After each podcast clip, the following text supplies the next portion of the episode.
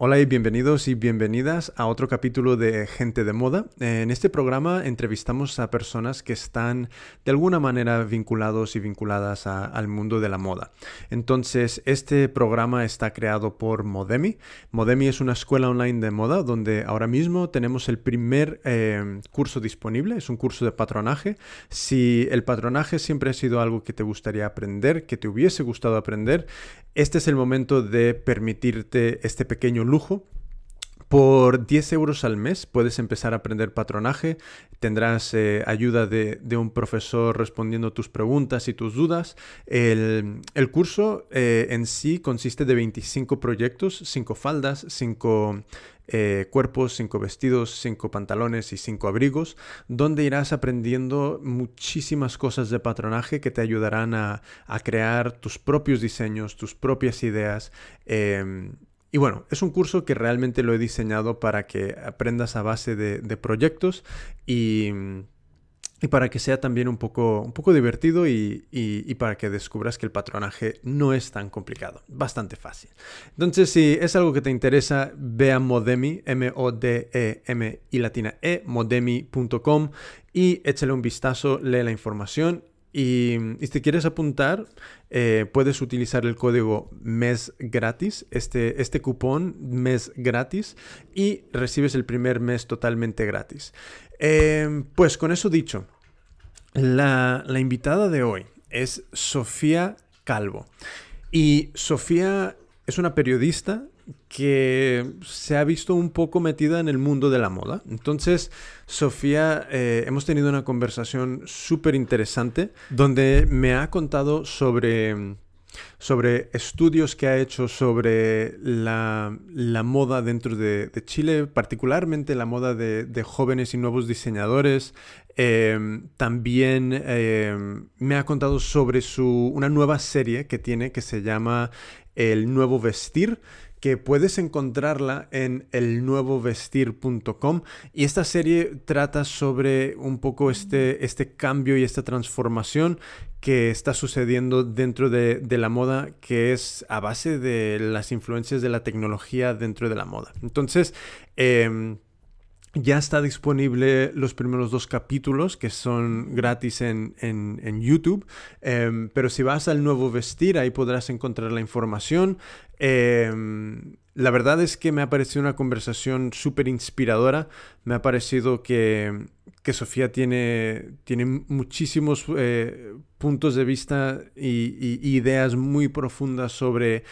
cómo la moda puede evolucionar dentro de Latinoamérica, dentro de Chile, em, qué hace falta para que eh, este, los siguientes creadores de moda puedan crear proyectos y marcas que, tengan éxito y que, puedan eh, generar nuevas economías y, aumentar la economía general de, Latinoamérica y de sus países y la verdad es que, me ha parecido absolutamente fascinante todo, todo lo que nos ha contado. Em, y si la quieres seguir, la puedes seguir en su blog personal que tiene, que se llama Quinta Trends, Quinta Trends, eh, pero igualmente todos los enlaces a, su, a, sus redes sociales y a su blog y, a su LinkedIn, todos estarán dentro de la descripción de este capítulo. Pues ya dejo de enrollarme y te dejo con el capítulo. La verdad es que he disfrutado muchísimo eh, hablando con Sofía. Pues nada, adelante con el capítulo. Hola Sofía, ¿qué tal? Hola, ¿qué tal Jimmy? ¿Cómo tú estás? Pues mira, yo estoy muy bien y tengo muchas ganas de, que me cuentes sobre todas las cosas que estás haciendo. Entonces, pero antes de entrar, ¿por qué no em, te introduces un poco eh, cuenta, cuéntame un poco lo que, lo que estás haciendo, lo, más reciente eh, a lo que te estás dedicando y ya luego, luego seguimos. Perfecto. Lo, mi proyecto más reciente es una webserie que se llama El Nuevo Vestir, donde estoy tratando de analizar de, un, de una manera amena, con un lenguaje bien cercano, y a través de eh, las entrevistas a los protagonistas de los cambios, cuáles está haciendo el impacto de las tecnologías en el proceso creativo de la moda. Y eso también, cómo está impactando en el consumo, en, el, en los oficios y en la manera de distribuir la moda. Ese es mi proyecto más reciente. ¿Y cómo, cómo se desarrolla este interés tuyo en, en, la tecnología como para querer eh, solapar estos dos temas, moda y tecnología? Mira, como yo me desarrollo en distintas áreas, además de tener mi sitio Quinta Trends por más de 10 años, yo trabajo también para el Congreso Nacional de Chile, particularmente para la Biblioteca del Congreso. Eh, entonces, en el trabajo que desarrollo ahí, he estado investigando en el último tiempo mucho acerca de la Revolución Industrial 4.0 y me ha llamado mucho la atención que a diferencia de otras revoluciones industriales, los efectos que vemos en en, el diario vivir, en la productividad, en el empleo, no son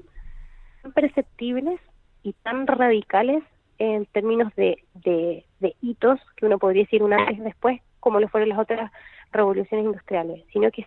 son cambios que se dan de manera armónica y orgánica dentro del sistema productivo, por lo tanto da la sensación de que no está ocurriendo nada, pero están pasando muchas cosas. Por eso me he dado cuenta que es una revolución silenciosa, como yo hablo en la web serie, que no solamente está afectando a sectores económicos tradicionales, sino también está afectando a las industrias creativas. Y en la moda yo me fui dando cuenta que en la tecnología estaba incidiendo en la forma en que se estaba creando la moda, pero también en la forma como nosotros la consumimos y como también la percepción que estamos teniendo sobre ella. Entonces, este cruce de temáticas me pareció muy interesante porque, como te comentaba, no es algo que eh, esté en el Vox Populi, sino que lo estamos viviendo como de una manera natural, pero en esta naturalidad con que se dan los hechos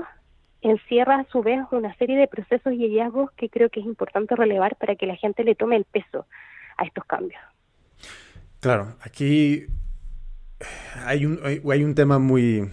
bueno, un poco peleagudo, que es el, eh, en cada revolución industrial, pues, o en cada revolución que, que ha sido un cambio grande de, de, la forma de, trabajar y de hacer las cosas, siempre hay un, miedo muy grande eh, de que hay un grupo y un colectivo que igual puede perder su, vamos a decir, su forma tradicional de toda la vida, de ganarse la vida, pero se reemplaza siempre con algo tú ves que en la moda vaya a suceder algo similar, donde igual sí que hay un cambio muy grande, pero que se pueda reemplazar con, otra cosa, o ves que vaya a haber un, un, vacío muy grande que no se va a poder rellenar y que vaya a haber un montón de personas que tengan que igual mirar hacia otro lado completamente diferente. Mira, yo creo que en, al, igual que en todas las revoluciones industriales, lo que se está provocando es un cambio de paradigma. Y este cambio de paradigma ah, es paradojal, en el sentido de que hay, en, ah, por un lado está lo que tú mencionas, este fenómeno donde la tecnología de alguna manera en, reemplaza ciertas funciones que en, estaba desarrollando el ser humano, pero por otro lado también en la tecnología puede ser una oportunidad para la creación de nuevos oficios. Y en esta misma línea también, en el desarrollo tecnológico también hace que la gente empiece a apreciar y a revalorizar los oficios y el trabajo manual, ya que eso se convierte como casi un objeto de lujo que, que algunas personas empiezan a, a observarlo y atesorarlo, lo que de alguna manera permite también que ciertos oficios tradicionales como renazcan y se potencien curiosamente frente a este escenario porque eh, son, son formas de agregar valor a determinados productos. Entonces, siempre en las revoluciones tecnológicas hay y en las revoluciones industriales hay ganadores y perdedores. Sin embargo, yo creo que en esta revolución industrial en particular, en, uh, haber mucho más ganadores en la medida que nosotros sepamos entender el fenómeno y sepamos ver cómo nos reinventamos o cómo logramos generar las oportunidades para que nadie se quede abajo.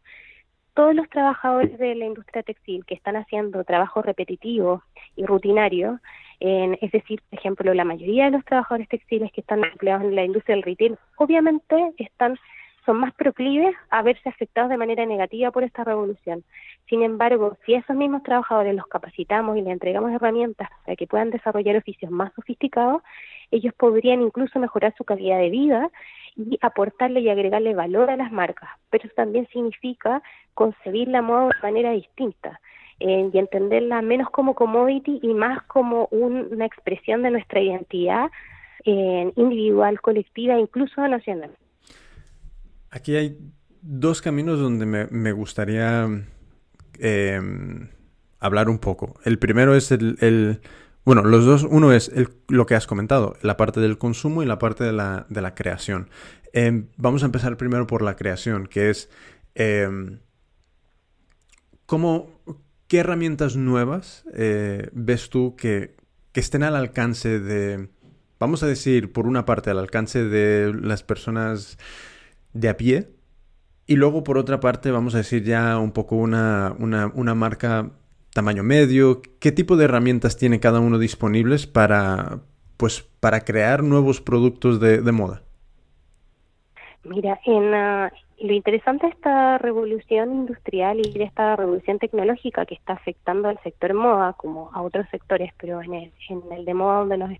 estamos enfocando nuestra conversación, es que justamente las posibilidades que las técnicas o las herramientas que está entregando son de acceso tanto eh, amateur, por decirlo de una manera, como de pequeñas empresas. Y hay dos ejemplos súper concretos que yo los menciono, de hecho, en, en los dos primeros capítulos del, del nuevo vestir, la webserie. El primero tiene que ver con la sublimación digital, que es una técnica de impresión digital en tela que, en,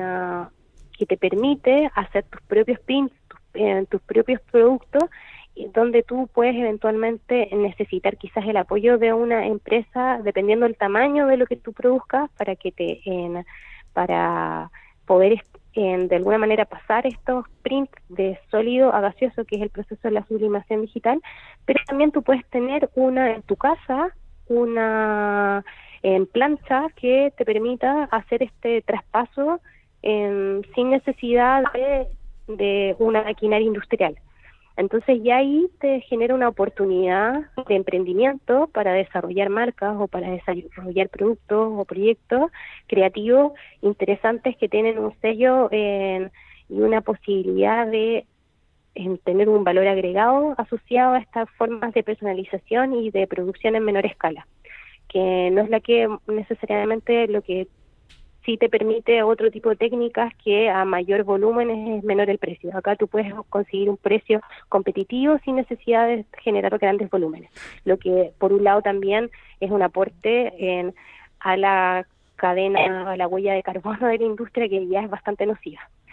Y por otro lado, sí. No, solo quería añadir que, claro, esto de la sublimación también es otra manera de, de realmente para alguien que esté... No sé si es tanto para alguien que esté empezando desde cero, pero alguien que sí que está tomando sus primeros pasos, la sublimación también les ayuda un poco a, poder diferenciar el producto, porque ya es una cosa donde en lugar de estar comprando, imagínate, las mismas telas en las mismas tiendas que todas las personas en tu ciudad, eh, puedes darle realmente un toque muy diferenciador a tu, a tu producto, ¿no? Claro, por supuesto, tú puedes generar tus propias telas y eso ya te distingue del resto, pero yo sí me atrevería a decir que tú cuando recién estás iniciando puedes tomar la opción de hacerlo, en el sentido que probablemente no seas eh, no vas a tener las herramientas técnicas en tu casa para poder desarrollarla, pero sí tú podrías generar un diseño y después acercarte a una empresa que lo haga y que ellos te lo pasen al software correspondiente, lo imprimes el papel y los traspasas después a la calandra, depende del tamaño que yo sea. O sea, en una persona a pie, digamos, podría eventualmente teniendo claro cuál es la gestión que tiene que hacer, dirigirse a una empresa y hacerlo, y llevar su idea y desarrollarla y así también una, una marca media ya podría generar más en la cadena productiva para hacerlo de una forma muchísimo más eficiente. Entonces, la,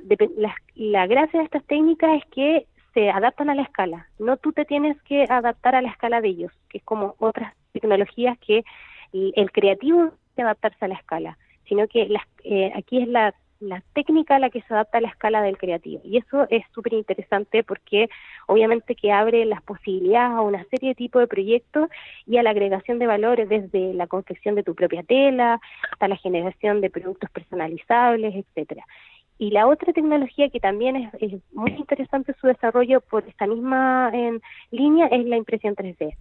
que uno la podría ver de repente muy lejana, pero ahora tú tienes la posibilidad de conseguir equipos de impresión 3D en, uh, que puedes montar en tu casa a precios bastante competitivos, con en, uh, polímeros que son biodegradables y que también tienen precios competitivos y que te permiten, por ejemplo, o generar productos en específicos que tú quieras en desarrollar o generar insumos también para la cadena productiva textil que le entregue diferenciación a estas marcas de diseño em, de pequeños volúmenes donde de repente es un, tanto complejo, por ejemplo, en un país como Chile, conseguir insumos textiles que realmente sean diferenciadores de buena calidad.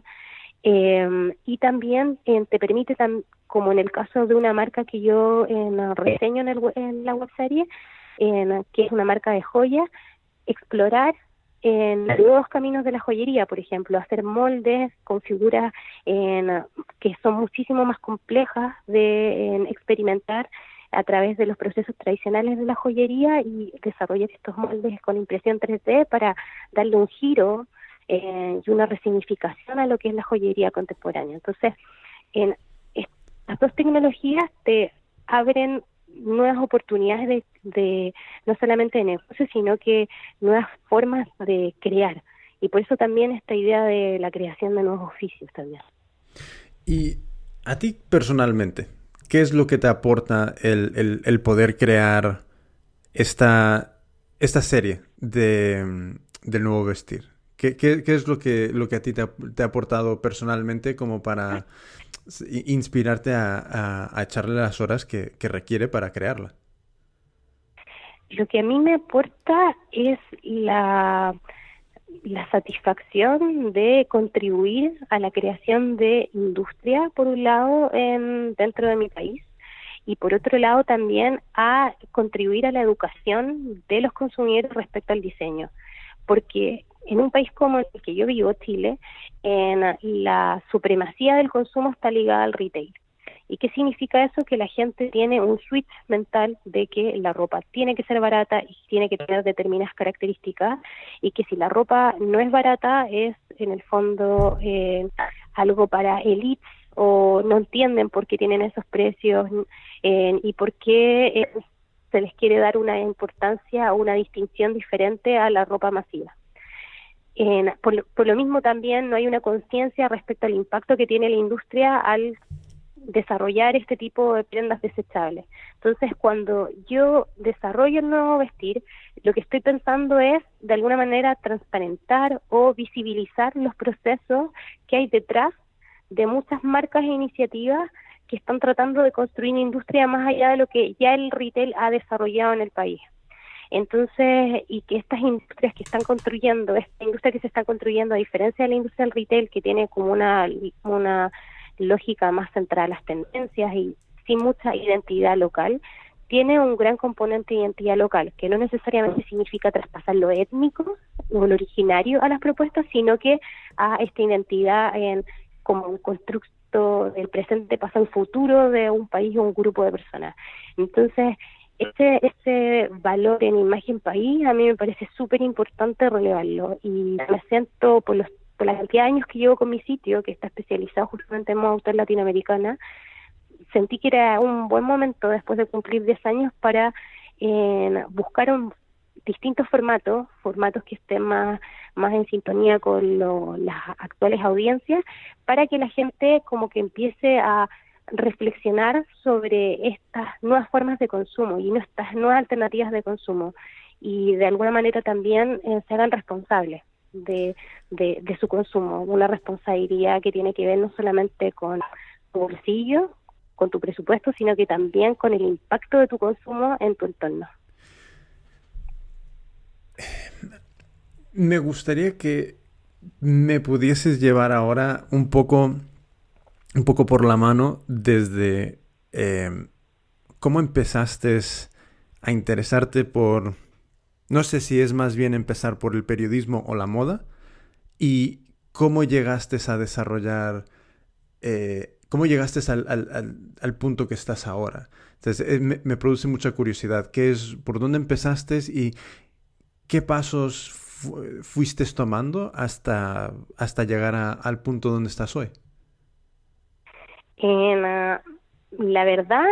esto ha sido un proceso bastante menos pensado de lo que algunas personas pudiesen imaginar. ¿En qué sentido? Que yo, eh, si bien estudié periodismo, yo nunca tuve una dedicación o una, un enfoque especial por el tema de la moda. A mí mi debilidad está más bien ligada al arte y de alguna manera quizás al diseño, pero más al arte.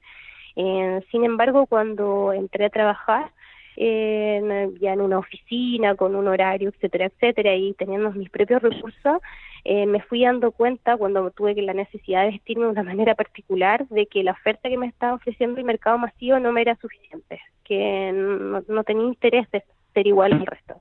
Entonces, en esa búsqueda por, por nuevas en opciones de consumo, descubrí estos autores locales, estos diseñadores locales,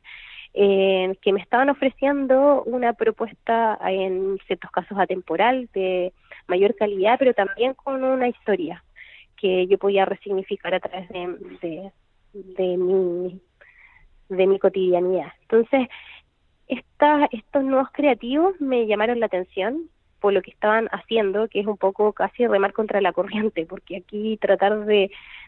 subsistir en un contexto donde el retail es el rey es bastante osado valiente, diría.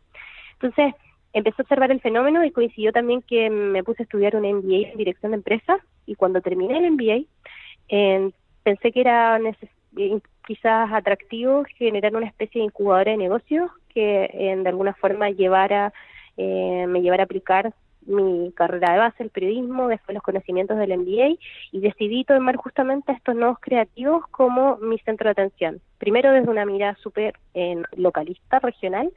pero como lo regional me quedó chico, me amplié a lo nacional y muy rápidamente a lo latinoamericano.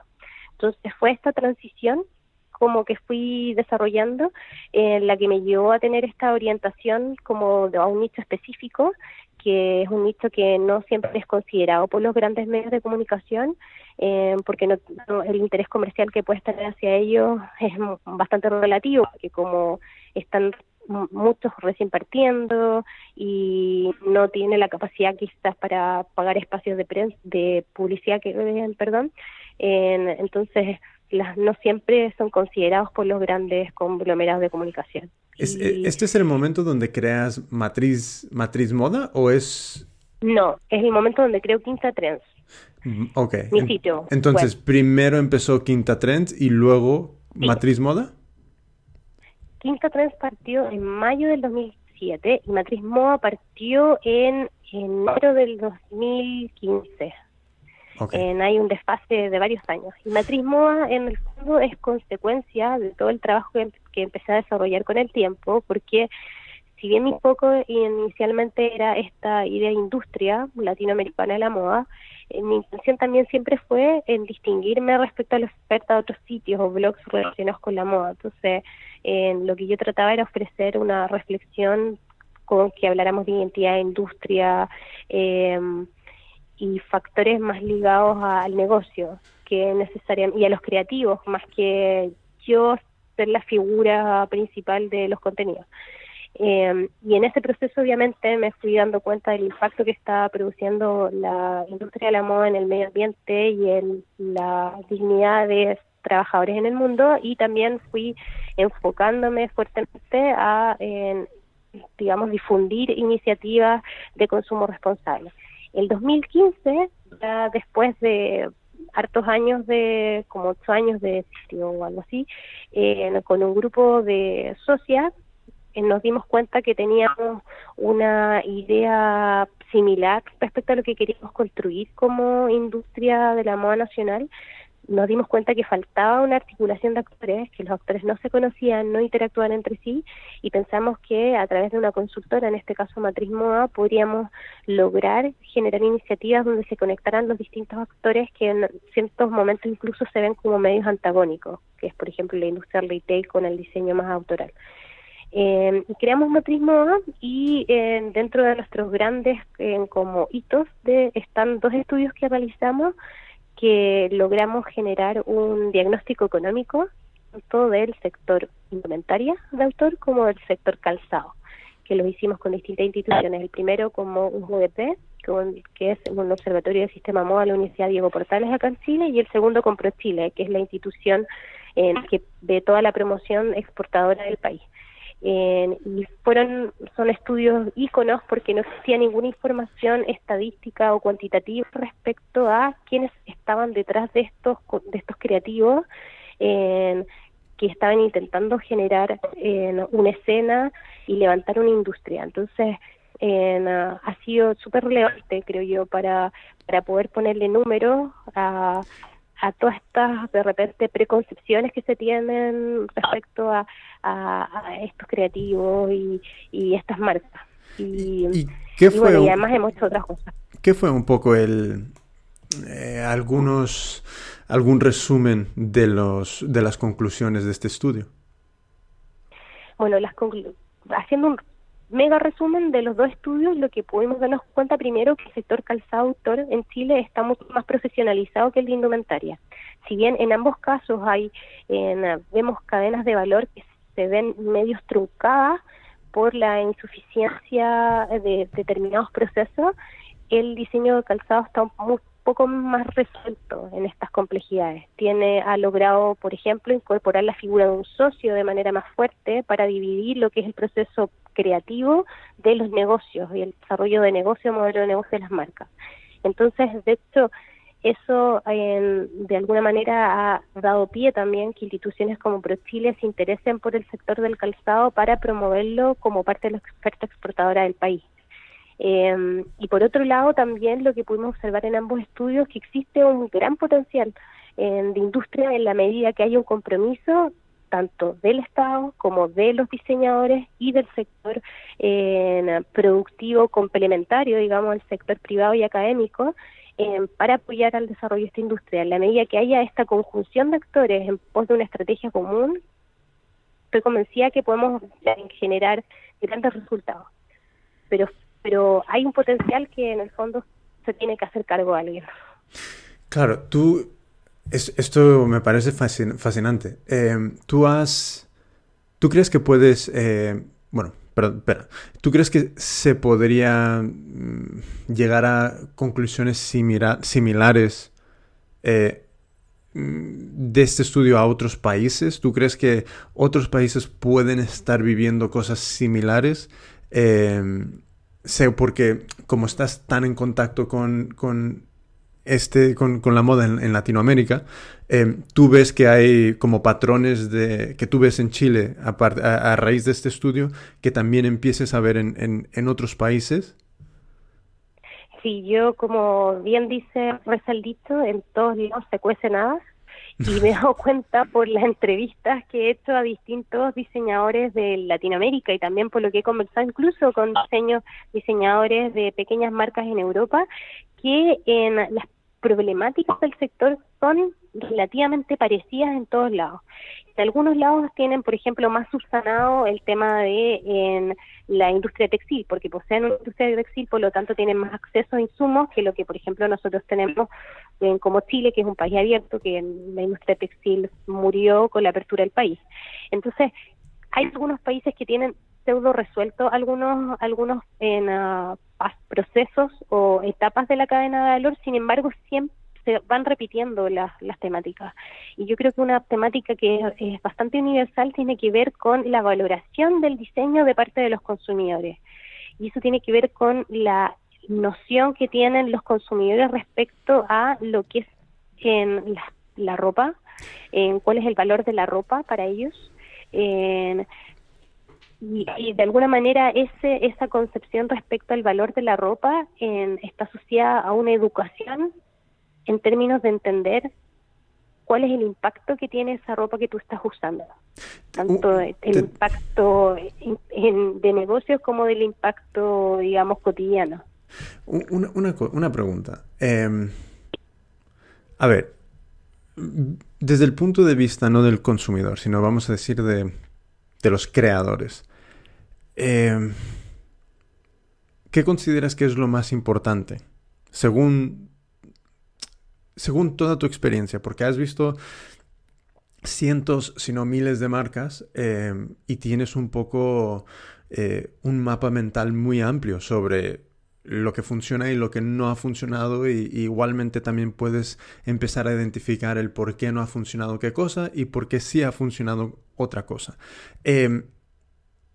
¿Qué consideras tú que es más importante em, en este momento? El, todo el proceso de fabricación y todo el proceso de fabricación o el proceso de, de tener un del diseño. ¿Por dónde crees que una persona que está empezando debería de enfocarse más que en otra? Mira, yo creo que lo que eh, lo que debería enfocarse una persona que está partiendo en, o, tiene la idea de generar un proyecto, una marca de moda, es en dos cosas. Primero, en, en tener un, un producto atractivo, atractivo en términos de que eh, sea un producto diferenciador, que contenga un relato, que pueda eh, de alguna manera ser un, un, producto que invoque experiencias y no necesariamente resuelva necesidades. Eso por un lado, pero eso tiene que ir de la mano con un modelo de negocio. Y creo que esa es como la principal falencia de, de todos los creativos, porque los, la mayoría de los creativos tienen resuelto el producto, pero no tienen resuelto cómo lo van a vender, para quién se lo van a vender y de qué manera lo van a vender. Entonces creo que aquí hay que generar una, una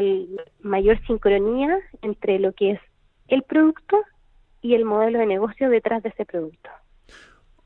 Yo lo que entiendo es un poco el, el, un poco tener mucho más cuidado y, pensar más en quién va a comprar lo que haces. Es, es, es por ahí un poco el, porque lo de modelo de negocio eh, e-, es un poco como lo estoy interpretando, ¿es así?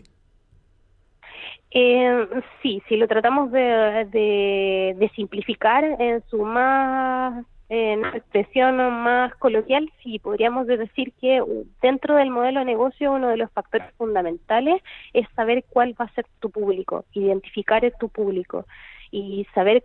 si efectivamente ese público va a apreciar lo que tú estás generando como producto, porque una de las grandes falencias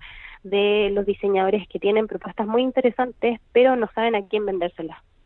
Entonces, ¿qué pasa? Que esas propuestas terminan naufragando, digamos, en el mar de alternativas que tienen los consumidores actualmente. Entonces, creo que parte de esta, de, de esta necesidad por lograr una armonía entre los negocios y la creación parte por saber a quién le vas a vender lo que tu, tu propuesta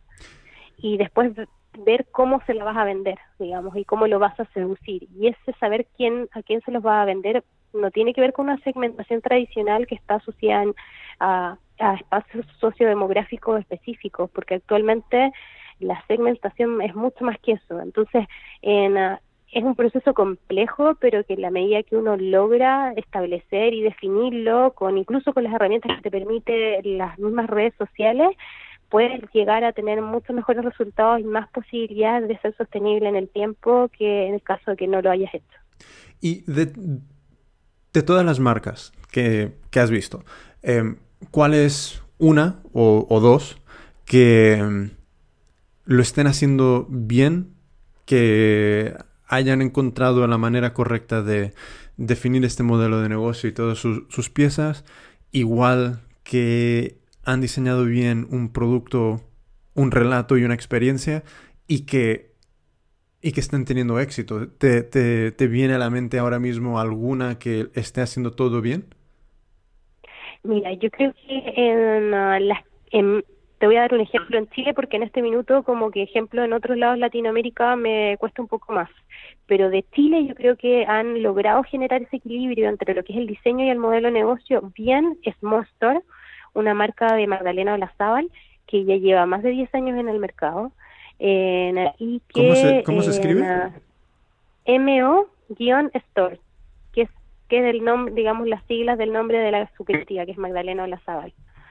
es una marca de indumentaria que partió siendo de indumentaria masculina que y ahora tiene una línea de productos para mujeres también y que tiene en tiendas en distintos lados de, Santiago, en el Dragstore, que es un polo de diseño muy importante en Santiago, en, el Parque Arauco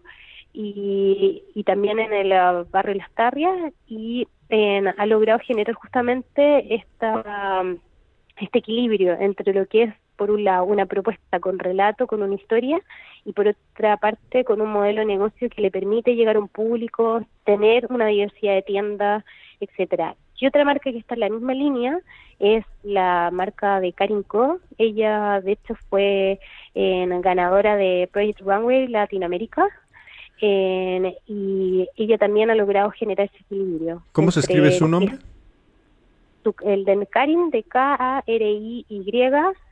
N y Co, C-O, Karin Co. C-O. vale. sí. ella también ya lleva, va por su cuarta tienda, en una tienda que comparte con una marca de zapatos que se llama Aurora Conejero. Y, me parece que ambas han logrado generar justamente este, este equilibrio entre una propuesta atractiva en,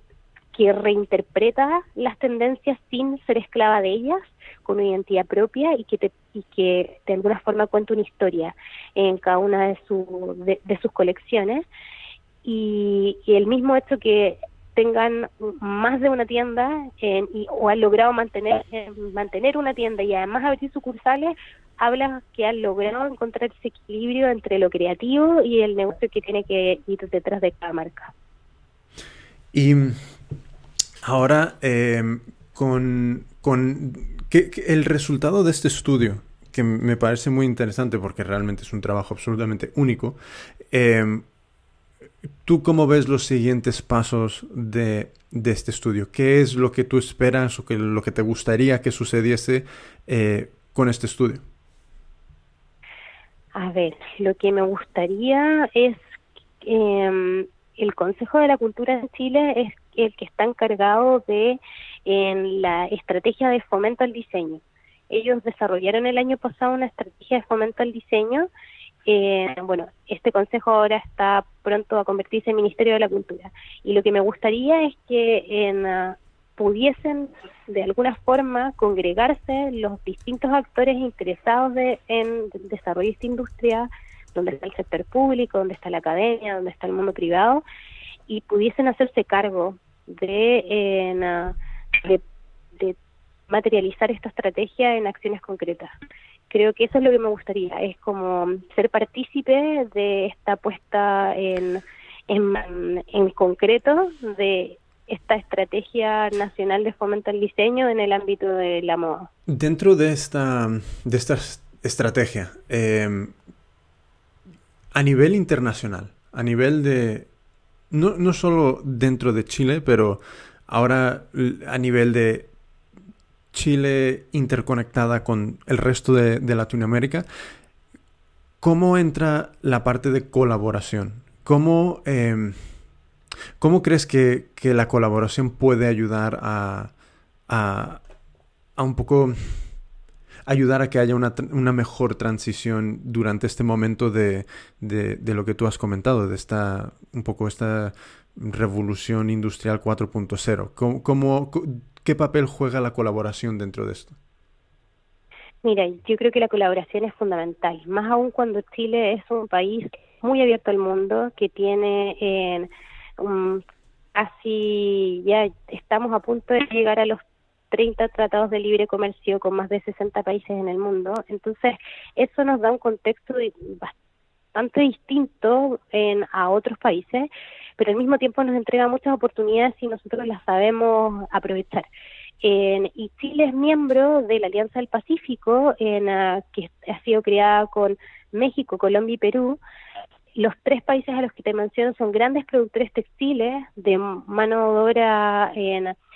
del calzado, por ejemplo, calificada de muy alto nivel, con los que se podrían generar encadenamientos productivos muy interesantes dentro de esta línea de la colaboración, porque la misma Alianza del Pacífico tiene la posibilidad de eh, generar productos que se les llaman con acumulación de origen. Es decir, que si tú generas productos con insumos de Perú, Colombia y México, o, con, o involucras a estos países en parte de la cadena productiva, estos productos no pagarían aranceles en los países miembros de la alianza. Y ahora como la alianza también está viendo la posibilidad de incorporar estados asociados, donde ahí encontramos a Singapur, Australia, Nueva Zelanda y Canadá, estamos hablando de que son más mercados en los que podría llegar el diseño local si así eh, se lo propusiera. Entonces, la colaboración y el mirar las alianzas con nuestros socios que ya tenemos en otros ámbitos, mirarlas desde este punto de vista, no solo es una, una oportunidad latente que está ahí, sino que también es una necesidad que te obliga, es justamente esta revolución 4.0. La revolución 4.0 te obliga a la colaboración te obliga a generar asociaciones con otros para poder surgir y también están todos los países mirando la Agenda 2030, eh, por lo tanto también hay una intención en, ah, de muchos de la mayoría de los países con los que Chile tiene relaciones, sino por no decir todo, y justamente estos países de la Alianza, de también trabajar en conjunto la Agenda 2030, donde de alguna manera también, aunque uno no lo creyera, se ven estos en diversos temas que están ligados a la industria, porque la industria de la moda es una industria intensiva en recursos humanos, intensiva en mano de obra, y eso lo hace ser también en, tan interesante como fenómeno no solamente económico, sino que social también. Para, para una persona que está, que está escuchando esto y vamos a decir que es joven diseñador, diseñadora y, están empezando a... y, realmente están recibiendo muchísima información nueva eh, tuya. Em, con la parte del diseño, ¿tú, tú qué sugieres como, como estrategia o como... Em, sí, ¿qué, qué sugieres como para que empiecen a, a buscar ideas que puedan ser nuevas, eh, que puedan un poco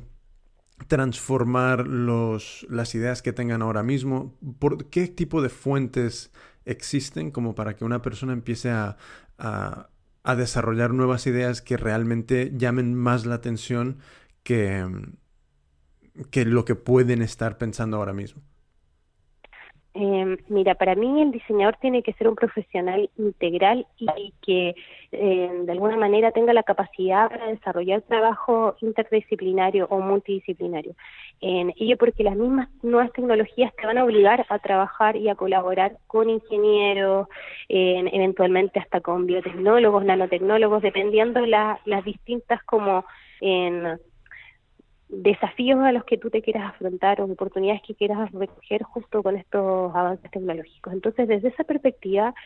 yo le diría a los diseñadores que lean, lean no solamente de diseño, sino que lean también de economía, lean de política, lean de medio ambiente. Creo que una fuente muy interesante de lectura puede ser Business Fashion, que es un sitio que está en inglés, pero que justamente lo que hace es recoger todas estas distintas áreas y, y, darles una bajada desde la industria de la moda. Y que eso es, eh, creo que es muy enriquecedor porque te permite entender cuáles son las interacciones que se están produciendo en la industria y que van más allá del diseño.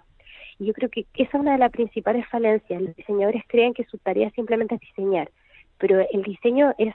eh, tiene que ir de la mano con los cambios sociales y con la, lo que está ocurriendo en el mundo. Y para estar en sintonía con ello es necesario observar el mundo desde una manera mucho más integral, mucho más compleja y holística, y para eso yo les recomendaría que leyeran la prensa, en, que midieran charlas TED de todo tipo y que toda la información que ellos vayan recogiendo y los espacios de, especialización donde se vayan integrando siempre van a no solamente aportar a su formación profesional, sino que siempre también van a agregar valor a los procesos y, propuestas que ellos eh, y proyectos a los que ellos eh, deseen llevar a cabo. Y van a eh, agregarle un valor y un diferenciador respecto a otros que no están viendo estas oportunidades ni están desarrollando una carrera de manera tan integral. Tú ahora, em, ¿en qué, es el siguiente proyecto que tienes en, manos? Eh, ¿Sigues, sigues produciendo la, serie de, Nuevo Vestir o, eso ya está hecho y estás en otra cosa? ¿En, qué punto estás? Mira, la web serie, que todo esto la pueden ver en www.elnuevestil.com,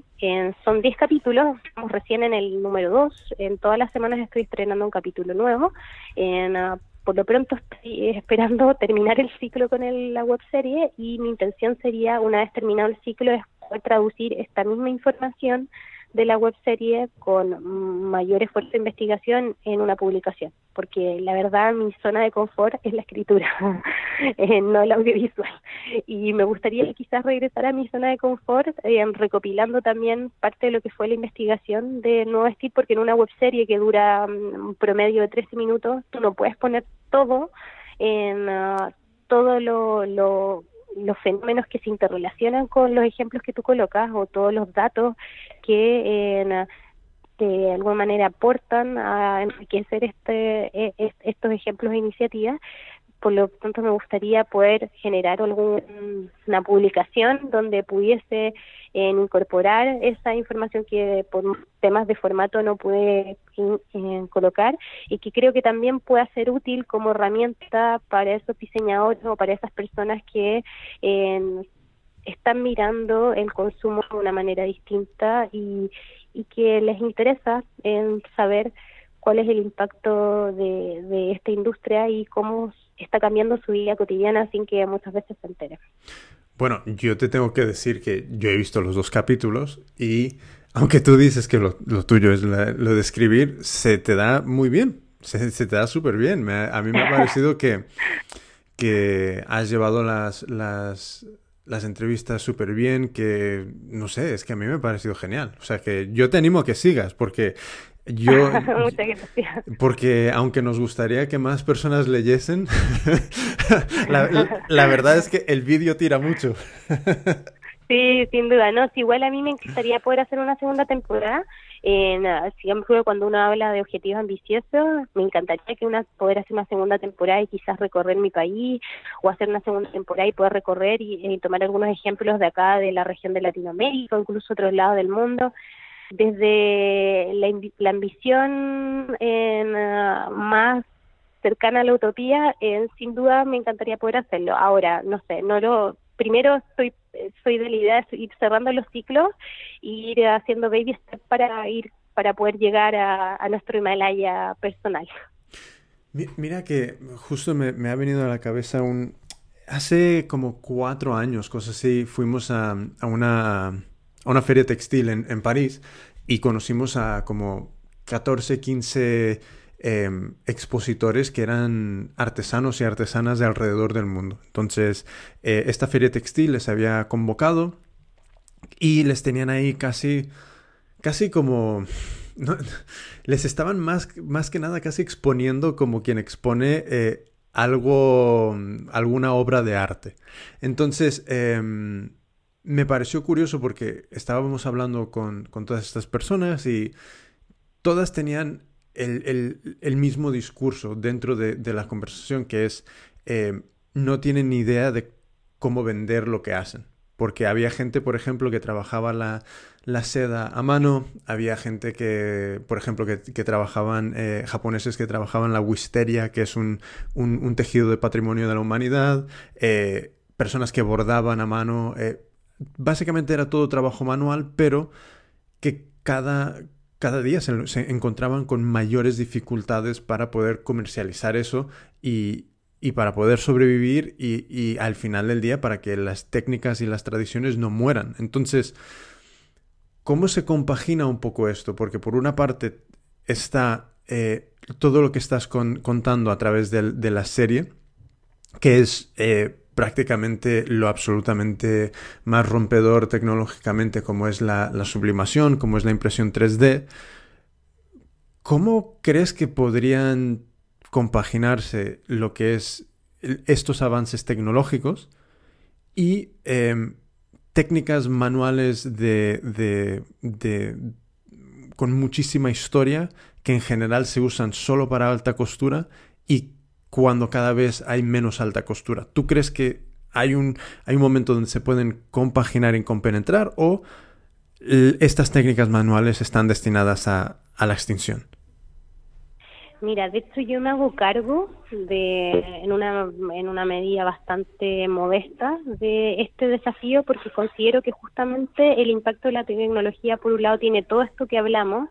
eh, de estos cambios revolucionarios en la forma de crear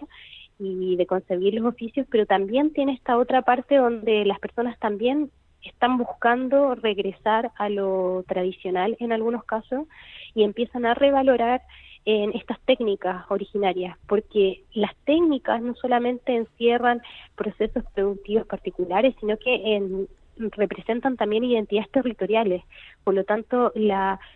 en, la desaparición de estas técnicas también es una desaparición de nuestro patrimonio cultural y territorial, lo que me parece gravísimo y muy triste. Lo mismo, en, por ejemplo, la estrategia de fomento del diseño en Chile está dentro de los ejes importantes de la estrategia en promover dentro de la educación escolar la valoración de estos oficios tradicionales, enseñándoles determinadas técnicas para que la gente los pueda apreciar y de alguna manera también cuando observe estos oficios en, determinadas prendas pueda entender lo que significa en desarrollarlas y pueda estar dispuesto a pagar un poco más por ellas. Me resulta un tanto complejo en pensar en, las, los oficios de alta costura, porque en el país que yo vivo, la alta costura es representa una expresión muy mínima de la escena. En, lo que me parecería interesante para que estos oficios no murieran es cómo traducirlo a en una, no te diré que una versión masiva porque sería imposible, pero sí cómo poder conectar estos artesanos con, por ejemplo, los creativos, en que nosotros le llamamos el diseño autor o la moda autor, que ya estamos hablando de un, de un rango medio, de un lujo más accesible, eventualmente, o ni siquiera lujo, estamos hablando de productos con un diferencial de precio no tantísimo más superior que en los precios del retail. ¿Cómo generar una conexión también para que el diseño de autor de alguna manera se pueda, no sé si es la palabra hacerse cargo, pero sí pueda aportar a la revaloración de estos oficios y a que no desaparezcan estas identidades patrimoniales y culturales, porque en el fondo estamos perdiendo parte de nuestro patrimonio y en este caso, como tú mencionas, de todos países es parte del patrimonio de la humanidad. Y creo que por eso mismo también ferias como la que tú a la que tú los colocan y los exhiben como en como en, como nosotros le llamamos tesoros humanos Sí, e, era, era un poco esa la sensación y, y mm, me gusta mucho el, punto de vista de, de, pues de intentar, y volviendo al tema de la colaboración, que, que estas personas que igual se encuentran un poco fuera de, de, la onda más actual que tiene que ver con diseño y con, con, eh,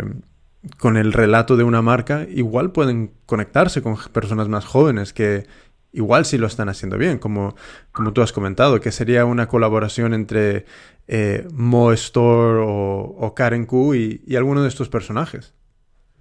Sin duda, de hecho, en, eh, uno de los capítulos, el capítulo 6, si mal no recuerdo, del nuevo vestir, yo justamente hablo de marcas que están haciendo co-creación con comunidades. Y cuando hablo de comunidades, hablo de, principalmente de comunidades de artesanos, eh, de diversos grupos sociales que en, a través de esta colaboración están buscando una nueva salida para su arte. Entonces, y para sus oficios tradicionales, para sus técnicas ancestrales. Entonces, creo que en, estamos viviendo en, en, una, en un periodo, en un momento del mundo donde se habla de la economía creativa o colaborativa y creo que es, es fundamental que las industrias creativas se hagan cargo también de eso y que y que de alguna manera agreguen valor en compañía de estas comunidades, aprovechando en estos conocimientos donde de alguna forma el resultado de este proceso colaborativo sea ganar-ganar o win-win, como dicen en inglés, donde todos los actores se sientan parte de este proceso y no hacer como hacen muchas marcas también, que es lo que la bien llamada apropiación cultural, que muchas veces de alguna forma toman descontextualizadamente ciertas inspiraciones culturales y las agregan a sus marcas, pero invisibilizando aquellos que son los promotores o los gestores de, esta, de estas técnicas. Yo creo que hoy hay que ir en el proceso contrario, es cómo podemos colaborar para ir eh, preservando nuestro patrimonio cultural a través, por ejemplo, de la, de la colaboración entre artesanos y, diseñadores como los que mencionamos. Pues me parece eh, un consejo absolutamente eh, acertadísimo. Y mm, a todas las personas que nos estén escuchando, eh, me gustaría invitarles a, que visiten el, el nuevovestir.com. Que, que, bueno, esto ya lo, pondré también en la, en la, introducción para que quede al, principio del capítulo. Y, y, ahí, pueden, ahí pueden ver todos los capítulos de la, de la serie. Y mm, me ha parecido, Sofía, que, que hemos, hemos, tocado muchísimos, muchísimos temas que, cada uno puede dar por puede dar pie a, conversaciones de, dos o tres horas en, eh, en profundidad. Pero eh, por hoy te quiero dar las gracias. Em, ¿Dónde te podrían seguir? ¿Dónde prefieres que te sigan eh, las personas que nos escuchan? Mira, hay distintas formas de seguirme. Soy bastante accesible en términos digitales. Me pueden seguir a través de quintatrend.com, que es mi sitio, que en el fondo es la, es, es la madre del nuevo vestir. El nuevo vestir, de hecho, es el resultado también de un libro que yo publiqué el 2016 que habla sobre consumo responsable de moda, que también eh, lo pueden ver ahí. Y, en mi sitio también tengo otro libro que se llama Relatos de Moda, que es fruto de tres años de reflexiones que tuve en el sitio, que lo pueden descargar de forma que también les puede servir. Pero también me pueden ubicar en Instagram, ya sea en en Instagram y en Facebook eh, por las redes sociales de Quinta Trends, o sea, a través de buscando Quinta Trends o buscando mi nombre, si lo prefieren. En los dos espacios pueden estar. Y en el nuevo vestir también tiene un por si también quieren mirar ahí. Estoy súper googleable. Vale, pues yo voy a poner eh, algunos enlaces, igual dos o tres, a, las cosas principales dentro de la descripción de este capítulo. O sea que donde lo estés escuchando, eh, bien sea en, iTunes o en iBooks, eh, donde sea, dentro de la, de la, descripción del capítulo puedes encontrar estos enlaces. y si no, pues, pues lo, que, lo que ha dicho Sofía, le puedes googlear. Pues Sofía, mil gracias. Creo que estás haciendo un gran trabajo para, para abrirle un poco los ojos a muchísimas personas, incluso para inspirarles a, pensar un poquito diferente y, darles otras oportunidades de, tener éxito. Espero que, la web serie tenga súper buena acogida porque la verdad que en los primeros dos capítulos eh, vas a aprender muchísimo si, si, los, si los ves. Pues, ¿alguna última cosita que te gustaría comentar, Sofía?